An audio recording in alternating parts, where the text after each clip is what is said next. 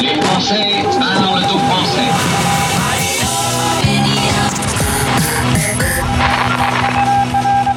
Oh bah c'est pas nouveau, hein. Euh, Parler dans un micro sur une radio euh, près de Londres et dire ici Londres, ça a déjà été fait, hein, les filles.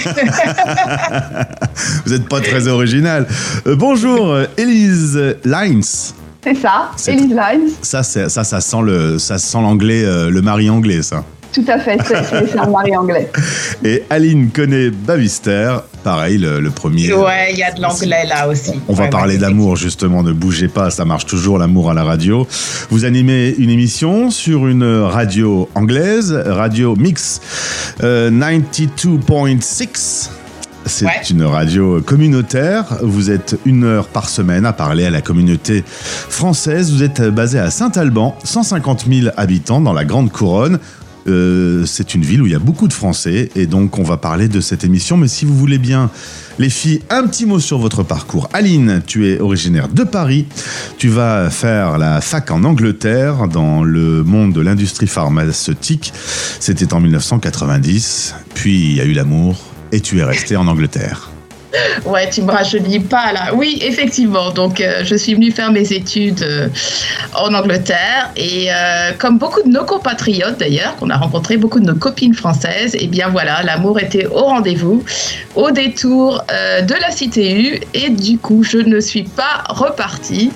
et effectivement, j'ai travaillé pendant longtemps dans l'industrie pharmaceutique. C'est mon, c'est mon, mon background, on va dire. Mais j'ai toujours eu une passion pour euh, la communauté francophone, la faire euh, vivre et survivre. Et, euh, et donc, je suis arrivée à la radio un peu par hasard. Mais voilà, c'est quelque chose que j'aime beaucoup. Et avec Élise, j'ai une super coéquipière. Eh ben, c'est un beau chapeau d'introduction. Faut dire que la radio est un média incroyable, que je trouve magnifique. Et, donc, on partage ce même amour. Élise, on commence l'aventure à Saumur. Évidemment, on va parler un petit coup du vin. hein. Toi, t'es plutôt euh, Saumur brut, un Saumur pétillant. Oui, moi je préfère le saumur brut, je préfère les bulles. Euh, D'ailleurs, c'était mon premier, euh, mon premier métier quand j'étais étudiante, de- d'emmener les, les gens en cave, leur, leur expliquer comment on fait le saumur brut.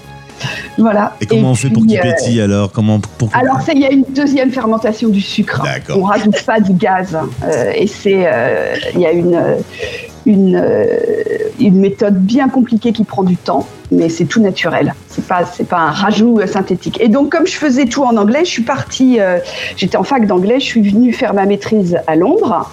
Et euh, je n'ai pas rencontré mon mari tout de suite. J'ai fait un petit euh, hiatus euh, en maison de disque à Paris pendant cinq ans, où j'étais euh, dans la com, j'étais au marketing, et euh, j'ai adoré l'expérience. Et j'ai rencontré mon mari dans, Ah, un- voilà. voilà, dans Eh une ben salle voilà. de concert. Eh ben voilà, voilà. dans une salle de concert. C'était Et, le concert euh, de qui?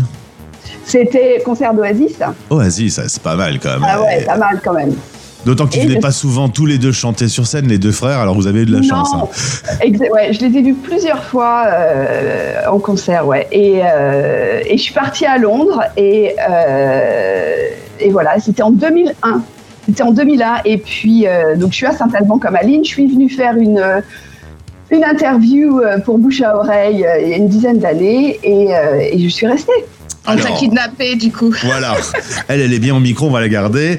On est dans une séquence qui s'appelle Média dans le monde. On parle donc de votre émission. Une fois par semaine, vous avez des correspondants qui parlent des expressions françaises, de littérature francophone, tous les grands sujets concernant l'expatriation, être naturalisé euh, sur le- la zone britannique, le multilinguisme.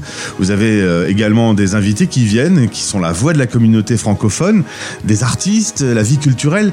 Euh, c'est un sujet euh, sans fond, c'est comme sur la radio des Français dans le monde, on a tout le temps des invités pour venir parler. Bah oui, on a, on a toujours euh, des invités. On va dire les gens se bousculent euh, au portillon pour venir nous parler, d'autant plus qu'on est la seule radio francophone euh, de ce côté de, de ce côté de la Manche. Donc euh, effectivement, on a beaucoup de chance de pouvoir euh, donner une, une voix, on va dire, aux artistes, aux, aux chanteurs, aux stand-uppers, aux acteurs, mais aussi aux personnes lambda qui veulent parler un peu de, de leur expérience. Donc on a, on a une belle brochette qui vient nous voir assez souvent. Et il y a une très grosse communauté de Français sur la zone. C'est euh, l'une des villes où on a le plus d'auditeurs, hein, Londres et, en tout cas globalement l'Angleterre. Euh, du coup, euh, vous avez des sujets qui se déroulent continuellement. Par exemple, en ce moment en France, c'est un peu compliqué. Il y a eu précédemment la pandémie, il y a le Brexit. Ce sont des sujets qui, à chaque fois, vous donnent l'occasion de tendre le micro.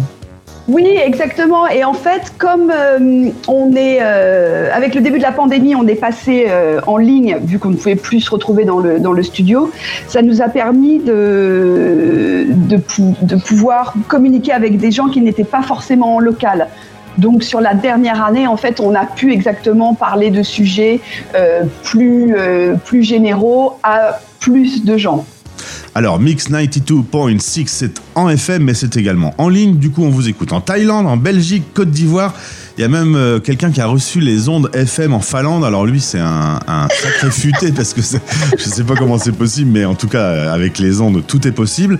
C'est assez, euh, c'est assez incroyable que le monde se rétrécisse grâce à la technique quand même, hein, que vous puissiez parler depuis votre studio et être écouté de n'importe où. J'en sais quelque chose.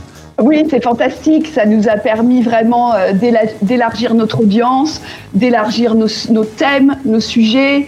Euh, ça nous a permis également d'organiser des, des interviews avec beaucoup de, avec, avec des artistes qui viennent à Londres pour une soirée. On n'aurait pas pu forcément leur parler.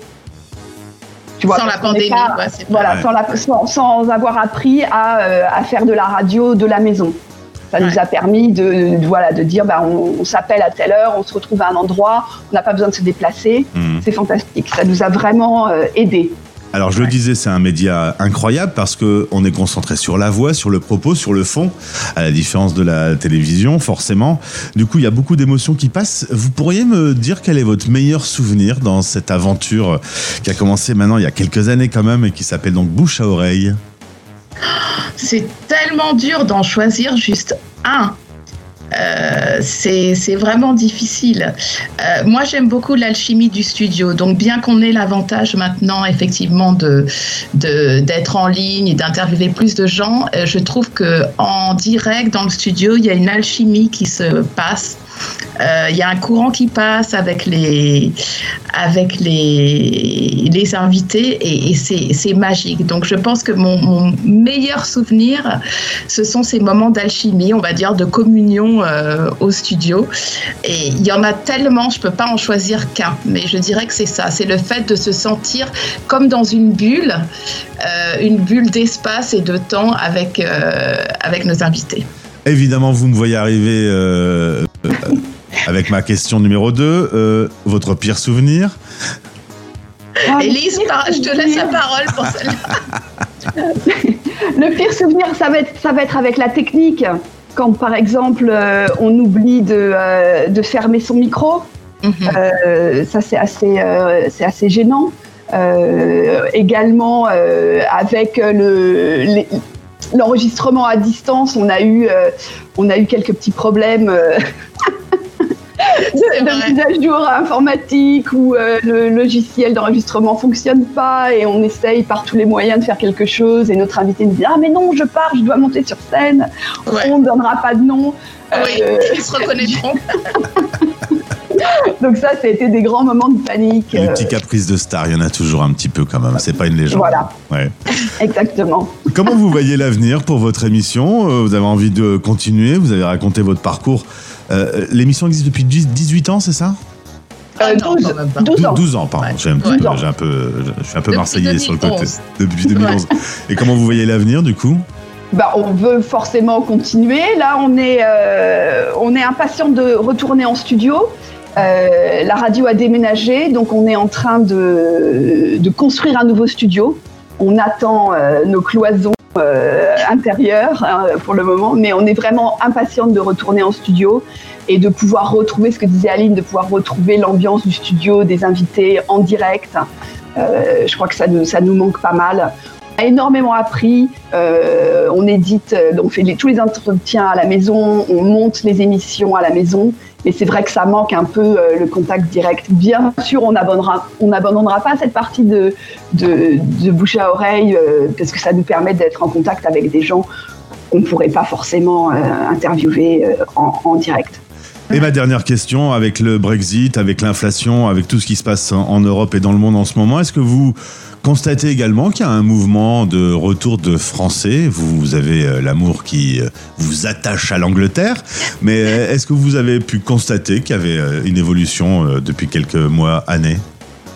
Euh, justement, on a fait euh, deux, deux émissions sur ce, ce phénomène d'impatriation, ça s'appelle être impatrié, et euh, le retour des, des Français au bercail, on va dire, au pays. Et c'est vrai qu'il y a eu un moment même, oui, avant même avant le confinement, il y a eu pas mal de de retour en France et bien sûr les modalités de visa euh, ont changé avec le Brexit. Donc c'est beaucoup plus difficile pour les Français de venir s'installer ici. Surtout on va dire euh, toute la, jeune génération qui venait en- à, Londres particulièrement faire des petits boulots pour améliorer son anglais. C'est de moins en moins possible ça avec le changement de visa. Mais moi j'ai l'impression quand même qu'il y a un petit regain. Et certainement au niveau de la scène culturelle, il y a une effervescence en ce moment de scène culturelle francophone à Londres. Alors qui sait? Peut-être que le euh, voilà, ça va être peut-être le, le retour dans l'autre sens. Mm. Euh, voilà. En tout cas, je vous invite à écouter Bouche à oreille. Le lien euh, vers les podcasts de cette émission sont dans euh, le nôtre. Hein C'est l'espèce de mise en perspective un peu compliquée. Merci Élise, merci Aline, merci à tous ceux qui bossent sur cette émission. Amusez-vous bien et que ce média euh, continue sa vie euh, à travers le temps. Merci, Merci. beaucoup Gauthier. À bientôt. Merci Gauthier, au revoir. Vous écoutez Les Français Parle au français. parlent au français. Parrainé par Santexpat, le partenaire santé des Français de l'étranger. Santexpat.fr, des offres assurantielles sur mesure qui simplifient l'accès à la santé pour une tranquillité d'esprit garantie. Rendez-vous sur santexpat.fr.